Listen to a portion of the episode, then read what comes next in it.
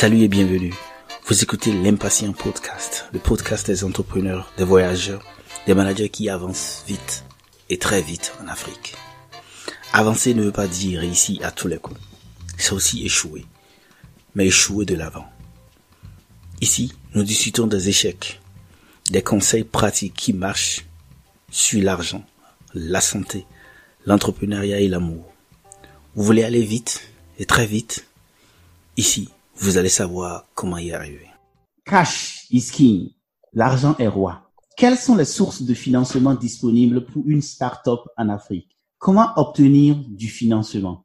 Quelles sont les caractéristiques d'un bon dossier de financement? Et ensuite, comment négocier un gros montant de financement? Quelles sont les astuces pratiques et les interdits en matière de crédit? Et enfin, pour ne pas s'arrêter là, les secrets bien gardés des banquiers. Aujourd'hui, nous allons parler de l'argent. Mais l'argent d'un point de vue de l'entreprise ou du start-preneur. Et pour en parler, je vais discuter avec un banquier. Qui mieux qu'un banquier pour nous parler de l'argent? Un banquier, mais pas des moindres. Un banquier qui a une vue globale, africaine, cosmopolite des opérations bancaires en Afrique. De par sa riche expérience, il est la meilleure personne avec qui nous pouvons trouver des astuces. Notre invité est Wilfried Boko. Avant de le laisser se présenter, je dois dire qu'il est une personne hors pair et ses points de vue restent uniques et trempés d'expérience mondiale. Bonjour Wilfried, comment tu vas? Bonjour Marius, je vais très bien. Merci de m'avoir invité. Merci beaucoup pour avoir pris le temps d'échanger avec nous. J'apprécie beaucoup et nos auditeurs certainement. Pour commencer, parle-nous un peu de toi. Qu'est-ce que tu as fait? Qui es-tu Wilfried? Ben, Wilfried Bokor, je suis euh, béninois. J'ai fait mon bac au Bénin et les deux premières années d'université à l'Université nationale du Bénin. Après cela, je suis allé en Angleterre pour faire de l'anglais et faire des études comptables et financières. Et pendant que j'étais étudiant, évidemment, j'ai pu faire mes petits jobs, etc., comme tout le monde, comme tout Mhm. jeune étudiant à l'époque. Mhm. J'ai commencé par travailler dans la grande distribution, dans une chaîne de supermarchés. Mhm. Et après, pendant que je faisais mes études, euh, j'ai évolué dans, dans, dans cette carrière-là qui, qui m'a permis de monter les échelons et de devenir directeur de magasin. Donc, été euh, le début de ma carrière. Mhm. Et c'est après cela que j'ai rejoint un groupe euh, bancaire africain euh, qui était porté sur la banque de détail et qui, à cette époque-là, voulait développer euh, la banque de détail dans toute l'Afrique et était dans une politique d'expansion très agressive. Donc, j'ai rejoint ce groupe-là il y a une dizaine d'années en tant que directeur du développement des agences. Mhm. Et j'y suis depuis, et puis aujourd'hui, je suis directeur de la banque et je m'occupe d'une région, je suis aussi directeur régional. Donc voilà, en résumé, ma carrière était un peu euh, atypique. hein, Mhm. par passant de étudiant euh, où je faisais la comptabilité, je, je m'apprêtais à devenir euh, comme tout tout étudiant, soit expert comptable, soit Mhm. quelqu'un de la finance. Mhm. Et, mais j'ai pris pas les chemins, pas Mhm. direct, et finalement, je suis arrivé quand même. Aujourd'hui, je suis. Donc, Oui. donc voilà. Mhm. Donc j'ai aussi, durant Mhm. ma carrière, hein, euh, travaillé dans une vingtaine de pays. Donc euh, Mhm. c'est ça qui apporte ce côté, euh, comme tu l'as dit dans ton introduction, un peu cosmopolite. Mhm. euh, et de savoir visiter beaucoup de pays m'a permis de- d'engranger pas mal d'expériences et de rencontrer beaucoup de gens très très intéressants.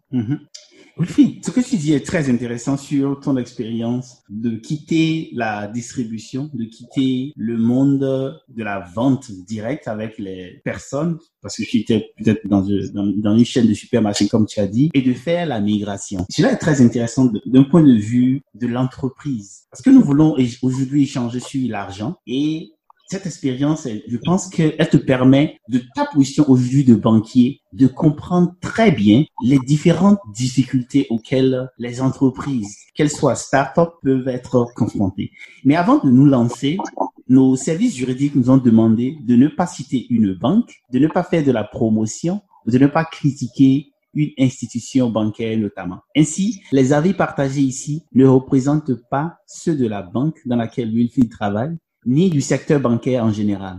Toute similitude n'est que pure coïncidence. Wilfried, voudrais-tu ajouter quelque chose ou préciser quelque chose? Je confirme hein, que ce seront des, des, des opinions personnelles. Je Mhm. partagerai mon expérience personnelle et sans, sans avoir recours à, à l'institution qui m'emploie. Euh, ni au secteur bancaire en général, que c'est de, de, mon expérience dont, dont, nous parlons ici. Donc c'est pour échanger, le, le public, c'est les jeunes africains. Donc mhm. je voulais juste partager mon expérience personnelle pour qu'ils mhm. puissent s'en inspirer si besoin mhm. et qu'ils puissent y faire référence s'ils doivent euh, mener des actions plus tard et, et, et, gérer leur carrière ou leur, ou leur projet. Voilà. Merci beaucoup Wilfried. Commençons directement et je vais te demander, c'est quoi le financement? Que doit-on comprendre par le financement? Euh, Le financement, au sens, euh, au sens général, c'est le fait de mettre à la disposition d'un tiers, une entreprise ou bien une, personne physique, mm-hmm. des moyens, des mm-hmm. ressources, mm-hmm. court, moyen et long terme euh, nécessaires pour à, cet individu-là, cette entreprise ou bien l'État, de réaliser des projets. Il y a plusieurs, il y a plusieurs sources de, de financement. Hein. Il, y a, il y a les, fonds propres, globalement, il y a les fonds propres des, banques.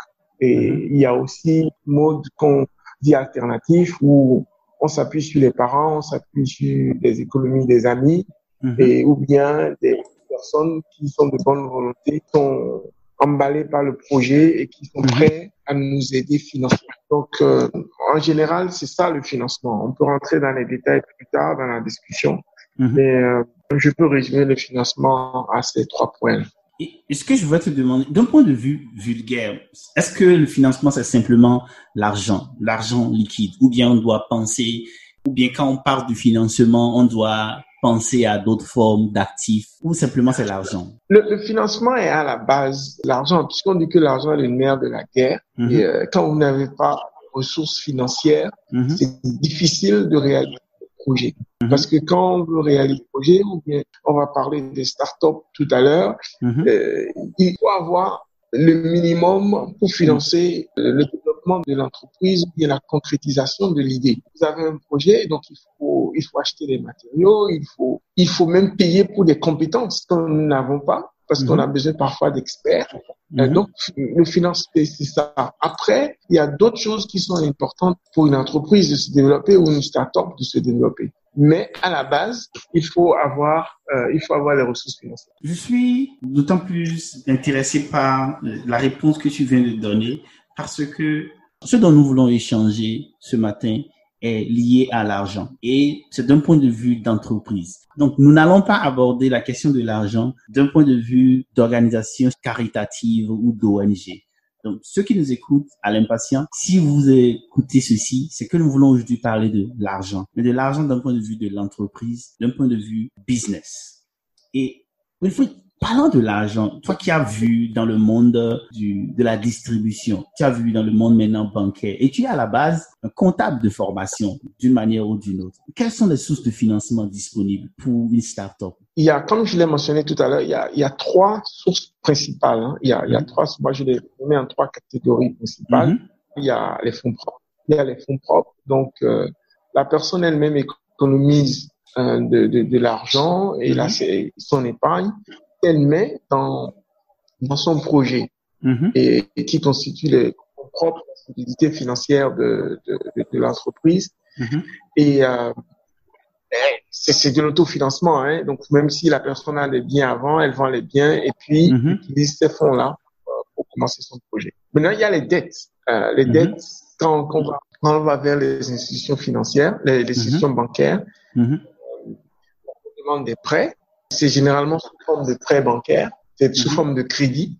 Oui. Euh, pour, pour être sous forme de crédit, mhm. en signant des conventions, une convention de crédit ou celui qui euh, vous fait le crédit vous fait signer un, un contrat ou une convention de crédit euh, sur une durée déterminée euh, et ce crédit-là, vous allez lui rembourser ça à un taux sur lequel vous vous êtes entendu après, il y a les autres euh, financements alternatifs dont je parlais. Il y a, il y a les dons, les gens qui peuvent euh, vous aider parce que ils sont emballés par le projet que vous avez. Mm-hmm. Et nous avons, on est en Afrique, les gens se mettent ensemble, ce mm-hmm.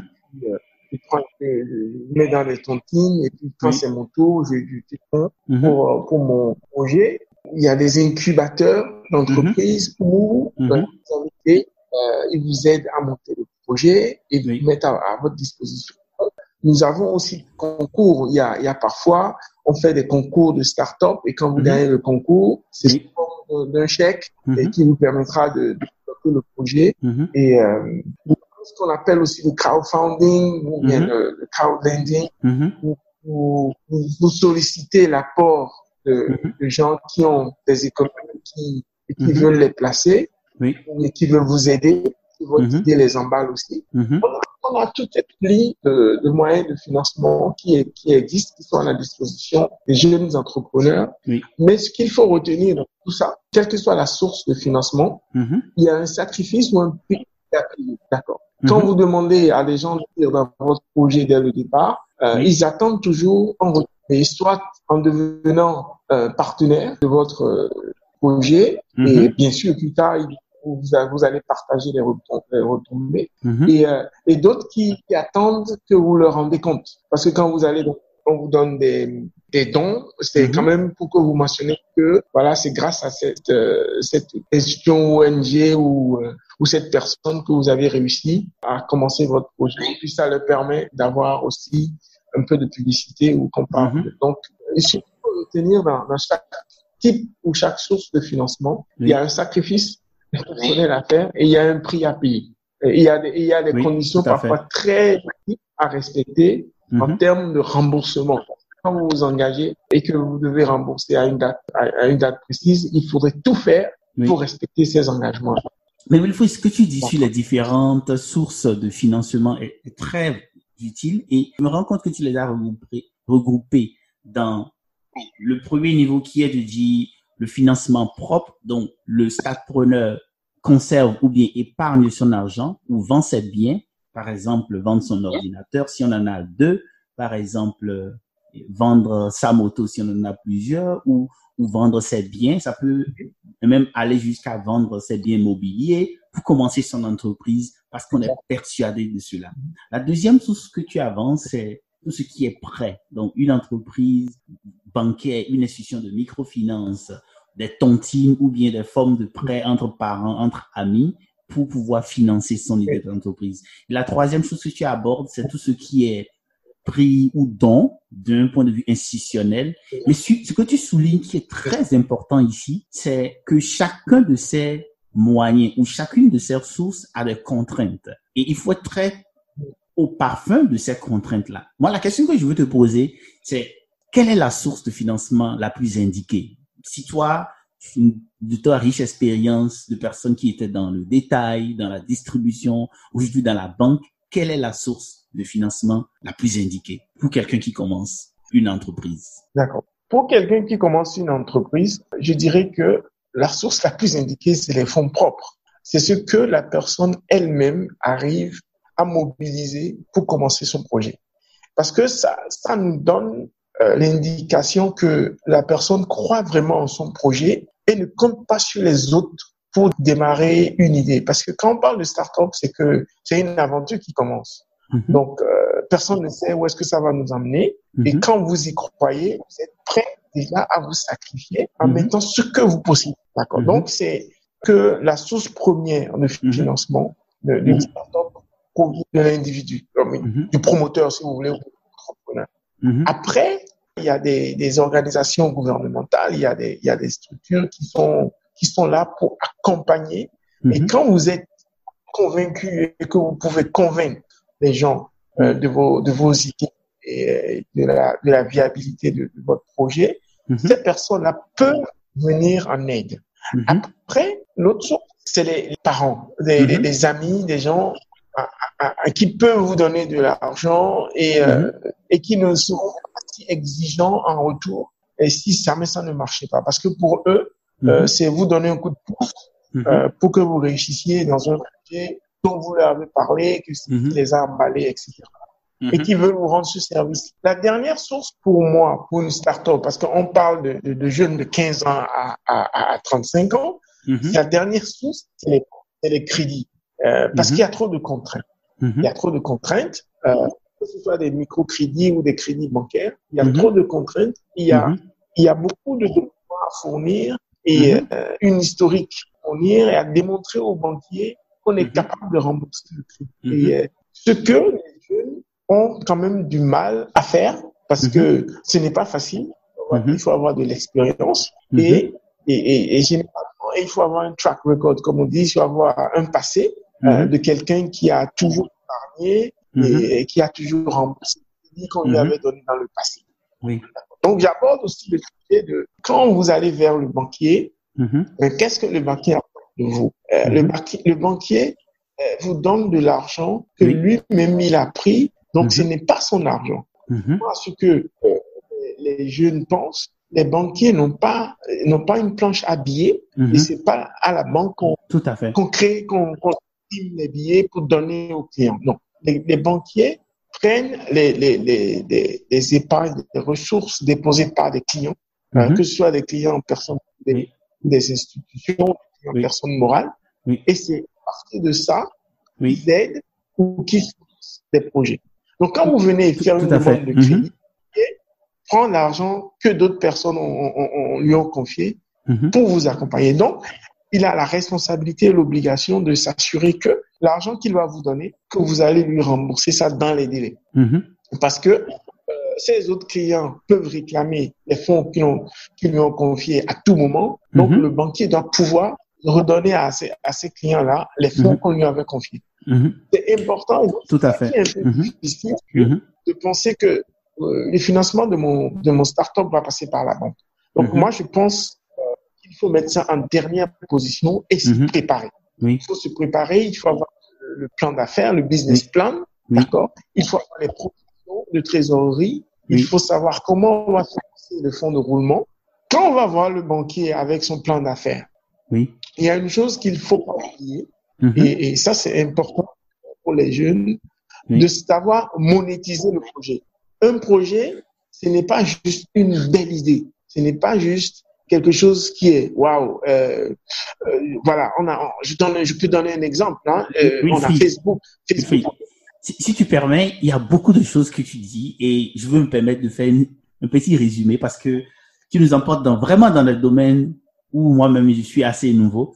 D'abord, tu dis qu'il faut, dans le financement, que le financement par la banque ou par les institutions bancaires doit venir en dernière position pour une start-up. Et ça, c'est fondamental. Ce que tu dis ici, c'est qu'il faut commencer son idée d'entreprise par ses fonds propres. Et, et ça, c'est un point de vue que je trouve ex- extrêmement important à retenir. La deuxième chose que je voudrais souligner, c'est que tu dis que la banque n'est pas une planche à billets et que la banque, l'argent que la banque mettra à disposition d'une idée d'entreprise, c'est l'argent qu'elle a, capturé chez d'autres déposants. Et qu'en conséquence, la banque aussi doit être rentable d'une manière ou d'une autre, doit pouvoir rendre compte à ces différentes personnes qui ont déposé de l'argent chez elle. Et, ça, c'est fondamental à comprendre comment la banque fonctionne et comment la banque observe.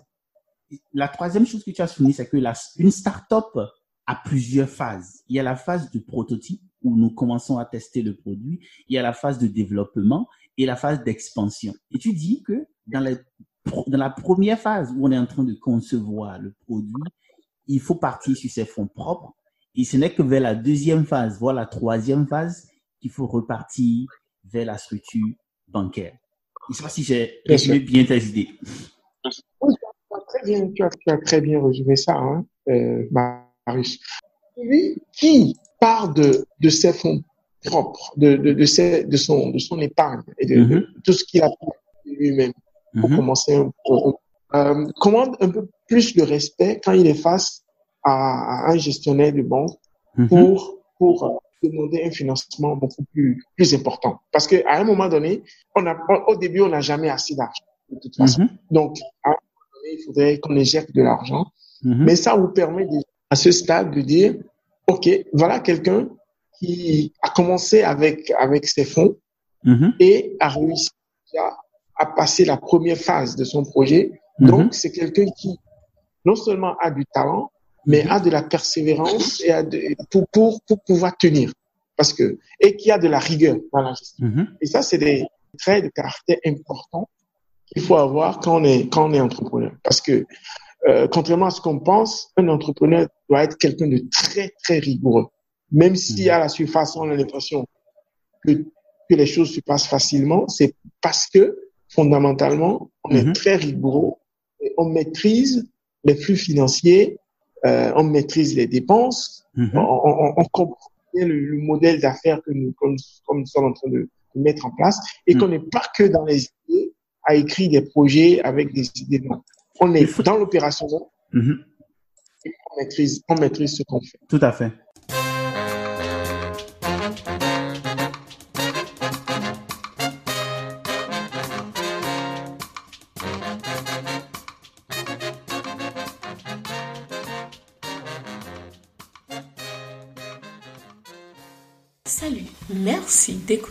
l'Impatient Podcast. Moi aussi, j'écoute très souvent les conversations de Marius et j'adore le faire. Si vous aimez ceci, vous allez certainement adorer ces livres et les gadgets actuellement en vente. Le nombre disponible est limité, donc allez vite prendre le vôtre. Ceci peut être votre manière de soutenir les heures de travail de l'équipe qui produit cette émission. Faites comme moi, procurez-vous votre livre en audio ou papier et l'un des gadgets sur l'impatient.com slash boutique.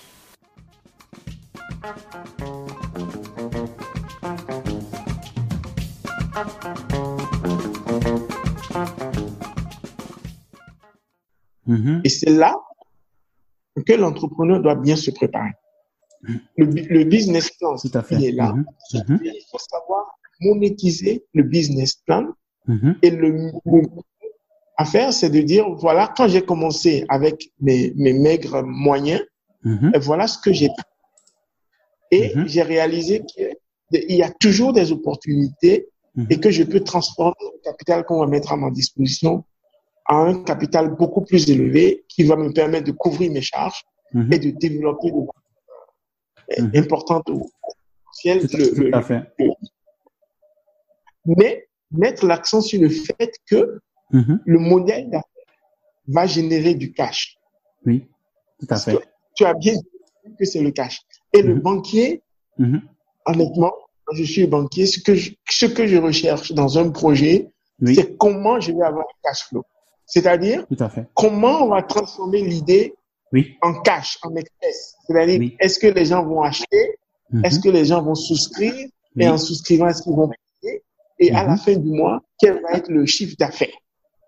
D'accord. Si dans un projet, le banquier ne retrouve pas ça, et il aura à valider le projet. Et c'est là où je demande à, à tous les jeunes de se Mhm. préparer et de dire comment mon projet, qui est très beau sur le papier, Mhm.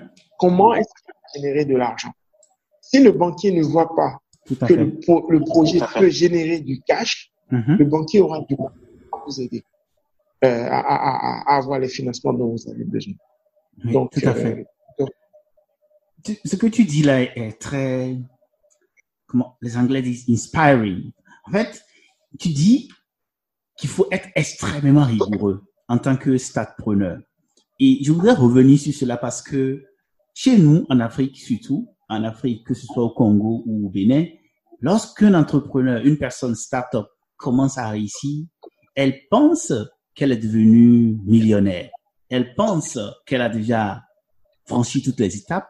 Il y a un zèle de générosité. C'est-à-dire, c'est lui qui fait les fêtes un peu partout. C'est lui qui donne du crédit à tout le monde. Quand on l'appelle pour n'importe quoi, il va donner de l'argent. Et tu dis, en tant que statepreneur, il faut être extrêmement rigoureux. Je dirais, pour compléter, que je dirais qu'il faut être à la limite un peu pingre parce que en tant qu'entrepreneur, on a des comptes à tenir, on a des comptes à, à, à écrire, on a des choses à, à, à noter pour pouvoir conserver les. Oui.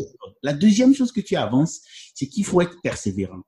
Et, et c'est là que je trouve que c'est fondamental. Et je voudrais le, le répéter pour les gens. En tant que statepreneur, il est extrêmement important d'être persévérant. Et une chose que tu soulèves que je, qui n'était pas venue dans mon esprit, c'est la nécessité de garder des informations, ce que tu appelles track of record. Et je voudrais préciser que Wilfried est plus conversant en, anglais qu'en français parce que il a eu une belle expérience euh, au Royaume-Uni. Et, et, donc, il y, a, il y aura des expressions qui viendront plutôt en anglais qu'en français. Donc, tu dis track of record. Donc, conserver les informations.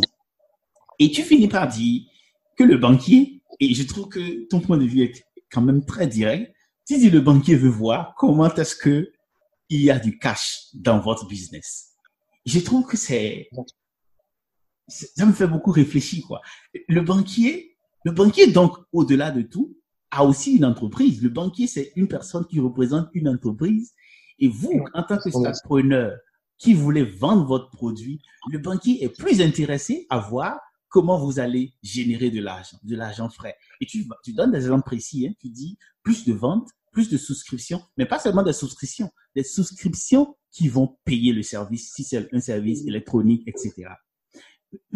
On va, ce sujet est très intéressant et je vais te demander, c'est quoi un bon dossier de financement finalement? Ou un pitch de financement? Un, bon dossier, un bon dossier de financement, c'est un dossier complet. Bon, mhm. c'est, je vais rentrer dans les détails hein, de, ce que c'est qu'un dossier complet. il y a, il y a, il y a un minimum à avoir dans un dossier, c'est-à-dire un plan d'affaires, ce qu'on mhm. appelle généralement un business plan. Mhm. D'accord? Il faut avoir un résumé ou un CV des promoteurs. D'accord? Pour savoir dans, quelles sont leurs expériences antérieures. Expériences antérieures pour savoir si c'est quelqu'un qui commence euh, dans le business ou c'est quelqu'un qui a travaillé dans le secteur et euh, si c'est quelqu'un qui est bien connecté, euh, qui est recommandé par, de, de, gens pour pour leur expertise et, le, et les succès qu'ils ont eu dans le passé. Mm-hmm. D'accord? Un dossier où le plan de trésorerie est clair, c'est-à-dire mm-hmm. qu'un modèle où on peut facilement comprendre mm-hmm. euh, comment les ventes seront faites et comment les fonds euh, seront collectés. D'accord? Ça, c'est fondamental dans un dans un dossier de crédit. Et, et pour les startups, il y a ce que nous appelons aussi euh, en jargon bancaire ou en anglais scalability. C'est ce qui est ce qu'on peut. Comment est-ce que le projet va se développer? D'accord. Mm-hmm. Est-ce que c'est un projet qui va rester à échelle familiale ou mm-hmm. entre juste les copains mm-hmm. euh, ou bien dans un très très serré? Oui. Ok. Si c'est ça, est-ce que c'est là il va falloir démontrer dans le projet que c'est une niche et que cette niche-là rapportera quand même assez pour que le projet se développe dans le temps. Euh, si vous n'avez jamais mis les pieds dans une banque, si vous mhm. n'avez jamais ouvert un compte bancaire, vous ne pouvez pas commencer une relation bancaire avec un crédit. Ça, il faut que les jeunes se, se mettent ça en tête, mhm. que dès qu'ils ont l'occasion d'ouvrir un compte bancaire, de le faire. Mhm. Maintenant, il y a deux choses. Il y a, il y a l'épargne et le crédit. D'accord quand vous ne pouvez pas avoir de crédit, épargnez. Épargnez systématiquement, quel que soit le montant. Ce n'est hmm. pas euh, quand on a des millions qu'on hmm. commence pas à épargner. Non, on peut épargner une partie de, de, son argent de poche. Quand vous êtes jeune, à 15 ans, j'imagine, les parents vous donnent de l'argent de poche hmm. et vous n'êtes pas censé dépenser tout cet argent-là. Et le fait de mettre de côté une partie de votre argent de poche Mhm. Euh, sur un compte, un compte épargne, montre déjà que vous avez la capacité de rembourser un crédit dans le futur. Pourquoi? Parce que c'est que vous avez des, des fonds qui viennent à vous, en l'occurrence les, les l'argent de poche que vos parents vous donnent, et que vous mettez de côté un pourcentage de cet argent-là. Donc vous décidez vous-même de mettre de côté. Donc quand vous allez avoir un crédit c'est presque la même chose. Parce que le, banquier vous avance de l'argent, mais chaque mois, vous êtes tenu de rembourser une partie de l'argent qui vous a, qui nous a avancé. Donc, si vous avez déjà pris l'habitude de d'épargner, ça serait plus facile pour vous, ok, de pouvoir rembourser régulièrement euh, le, le, crédit qu'on vous a qu'on vous a octroyé. Donc, ce qu'il a dit est très important. En plus, le fait d'avoir été bancarisé depuis un certain temps, faut, ça, ça crée une espèce de, de confiance et que le, le, banquier se dit, voilà, j'ai un client qui date de longtemps, euh, donc il, il, il, je le connais un peu plus parce que je peux rapidement voir son historique. Est-ce qu'il a est souvent épargné, à quel moment il a eu des, des, de l'argent sur son compte, combien il a eu sur son compte? Donc ça génère la capacité de la personne à mobiliser des fonds dans le futur. Et quand on demande du crédit, c'est qu'il faut utiliser le crédit pour l'objet. Si je, je, je, je, prends un crédit pour, euh, pour financer mon projet, je ne vais pas prendre une partie de, des sommes euh, qu'on m'aurait avancé pour acheter euh, un véhicule, par exemple, ou quelque chose qui n'est pas inscrit dans le projet. Donc, c'est c'est important et ça revient un peu à la rigueur dont j'ai parlé. Oui. Le projet est là. Vous prenez un crédit pour le projet, vous avez un financement pour le projet, utilisez exclusivement euh, les fonds pour ce projet-là. Une chose que j'ai pas mentionnée tout à l'heure, c'est que quand vous rentrez en relation avec le banquier, restez l'ami du banquier. Prenez des nouvelles du banquier. Ça Donnez de, vos nouvelles. au Ça veut banquier. dire quoi? Voilà. Dites-lui, voilà ce que je fais, voilà ce que j'ai. Est-ce que tu as vu comment mon compte a les mouvements sur mon compte Mhm. Euh, Voilà mon projet, voilà ce dont je vais avoir besoin. Mhm. Qu'est-ce que tu peux me conseiller? Qu'est-ce que je dois faire? Ou à quel niveau je dois amener mon épargne pour pouvoir bénéficier du crédit? Euh, Quelles sont les choses que je dois faire? Donc, restez permanemment en contact avec le, le, le, le banquier. Ce n'est pas le harceler tous les jours avec des coups Non. de fil, mais Mhm. aujourd'hui, on a, on a la possibilité d'envoyer des mails, la possibilité de faire un point sur ce qu'on a fait. Quand on a réussi un coup, par exemple, et qu'il y a de l'argent qui arrive, Oui. euh, faites passer les fonds sur votre compte. Quelqu'un qui veut vous payer, par exemple, dites-lui, va, va, va payer sur mon compte bancaire. Ne me donne pas ça en espèces. C'est important simplement de, de, de s'assurer que qu'il y ait des flux Mhm. financiers sur votre compte. S'il n'y a pas de flux, s'il n'y a pas de dépôt, c'est comme si vous n'existez pas. Euh, je, vais, je vais te raconter une anecdote. Euh, quand j'avais commencé à la banque Mhm. et j'étais j'étais le directeur de développement des agences. J'ai été rencontrer euh, un, des, un chef d'agence et je lui demandais que- quelles étaient les ressources de, de, de, de son agence. Mhm. Il m'a répondu que euh, il m'a parlé de, de, de l'argent qu'il avait dans son coffre.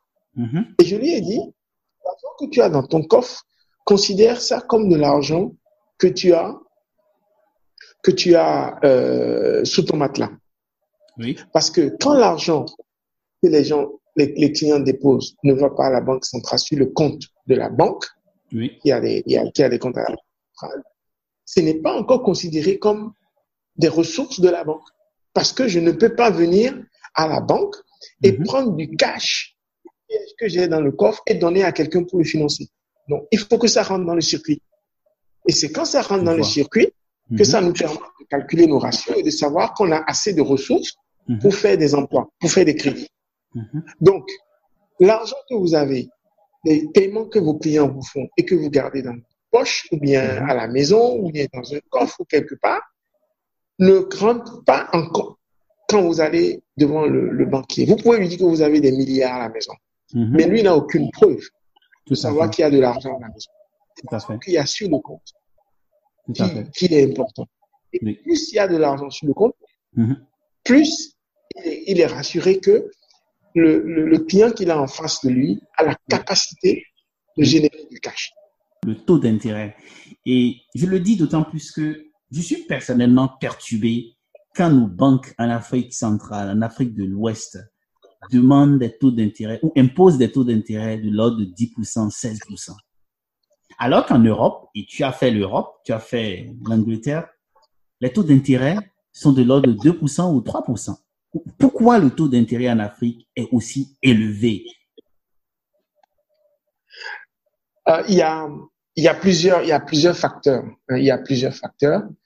Euh, les taux sont, sont élevés principalement, vu mon expérience, Mhm. euh, principalement parce que euh, les clients ne remboursent pas les crédits dans les délais Mhm. ou ne les remboursent pas du tout. Donc, le taux de crédit en souffrance dans Mhm. les banques est très en Afrique. Contrairement aux banques européennes où le client a l'obligation hein, de rembourser ses crédits, sinon il peut être interdit bancaire. Et quand tu es interdit bancaire, c'est comme si tu n'existais plus. Hmm. Alors qu'en Afrique, on voit des clients qui prennent des crédits qui ne les remboursent pas, Mhm. mais qui continuent à aller à leurs occupations, à continuer à gérer leur business, et, et sans que sans que rien ne se passe. C'est c'est ça qui fait que les taux d'intérêt sont principalement très élevés en Afrique. D'accord. Ce que tu dis, lorsque les gens remboursent leur crédit, ils sont de bonne foi, cela aide à améliorer le taux d'intérêt qu'on va appliquer. Notre conversation est très intéressante et je n'ai pas envie qu'elle s'arrête. Néanmoins, je vais te poser encore quelques questions. Quels sont les pièges à éviter quand on va prendre un crédit bancaire? Euh, Les pièges à éviter, c'est de savoir exactement de combien on a besoin. Exactement. C'est-à-dire, euh, si vous voulez faire un prêt euh, pour votre projet, parce qu'on parle des startups, il faut avoir bien fait son homework, son Mhm. travail.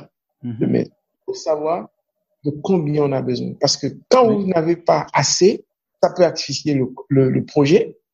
Et quand vous en avez trop, Mhm. vous risquez de dépenser et de, et de gaspiller l'argent. Deuxième chose, c'est être euh, très rigoureux. hein. Je reviens de- là-dessus parce que c'est c'est un trait de caractère qu'il faut cultiver.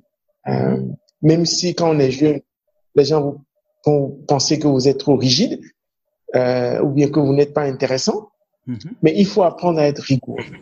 Informez votre banquier Oui. des difficultés que vous allez avoir en fin de mois parce que quand vous faites vos projections, vous devez savoir à, à, une, à une dizaine de jours de la fin du mois si vous aurez les fonds pour payer ou pas. Mhm. Prenez en même temps contact avec le banquier pour lui expliquer la situation.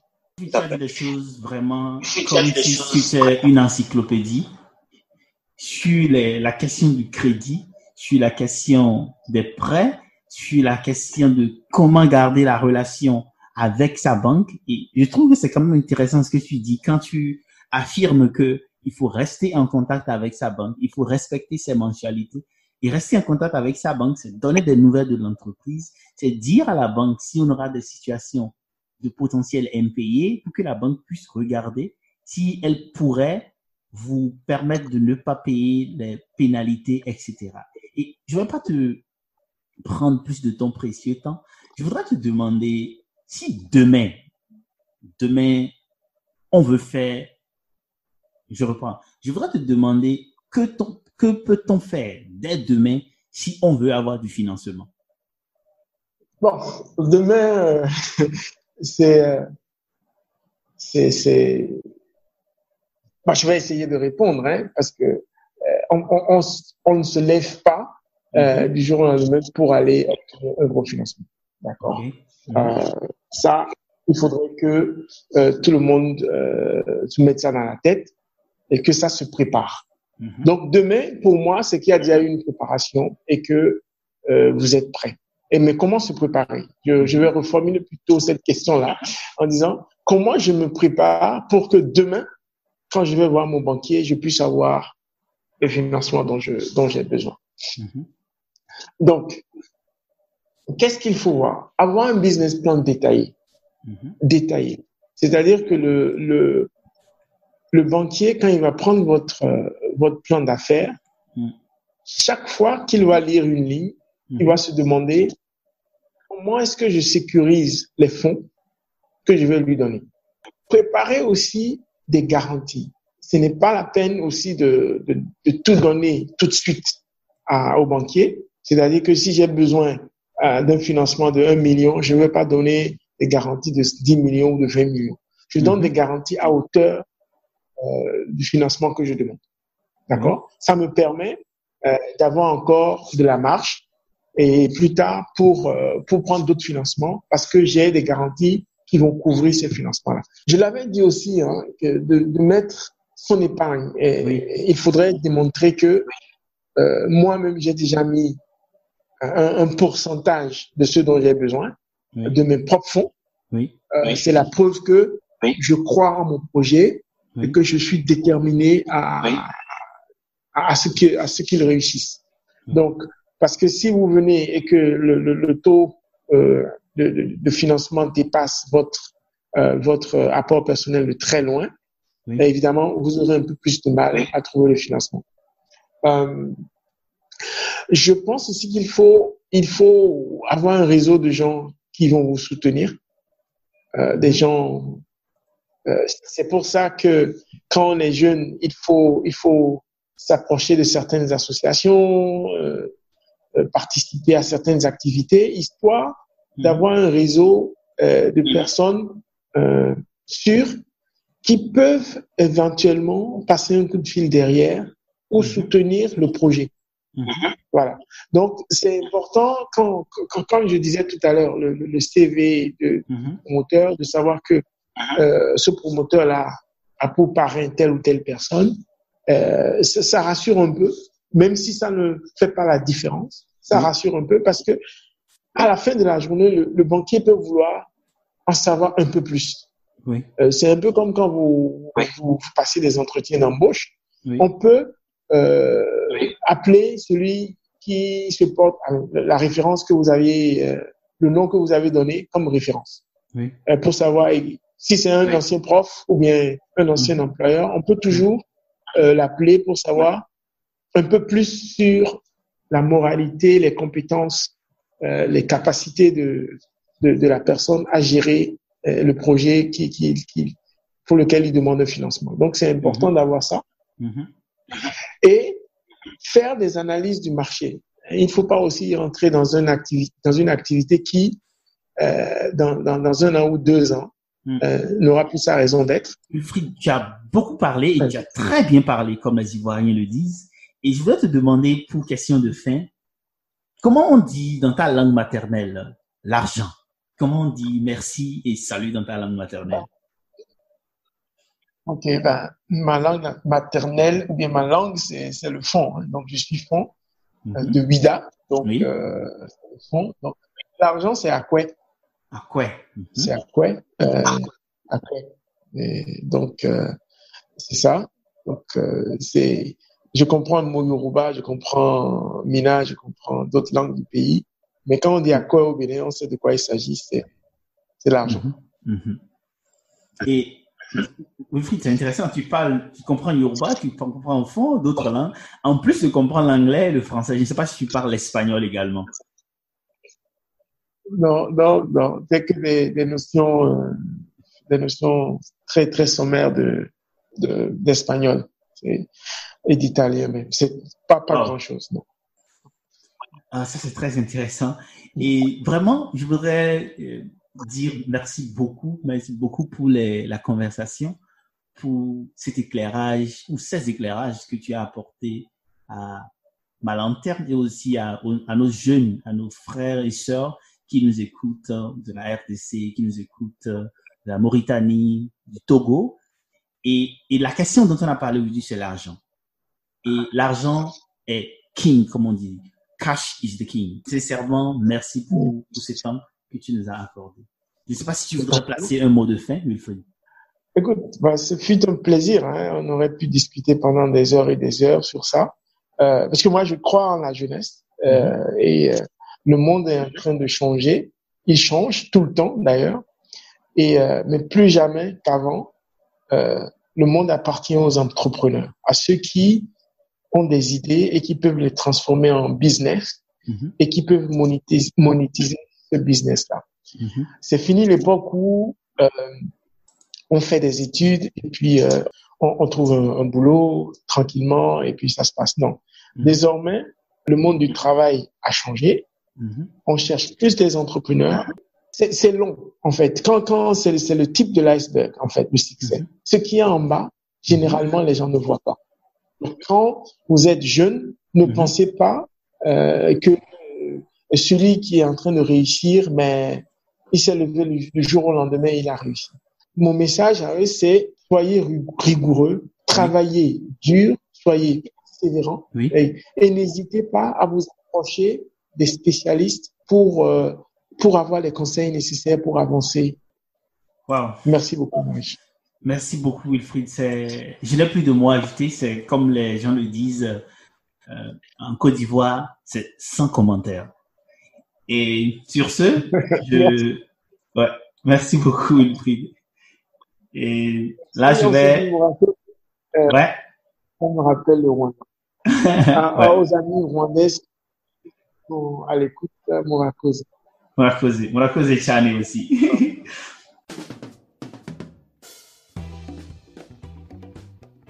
Merci d'avoir écouté l'Impatient Podcast, le podcast des gens qui avancent vite et très vite en Afrique. Si vous avez aimé, partagez, car en Afrique, partager c'est grandir. Et rendez-vous sur l'impatient.com pour d'autres épisodes et bénéficiez gratuitement d'autres conseils pratiques. www.l'impatient.com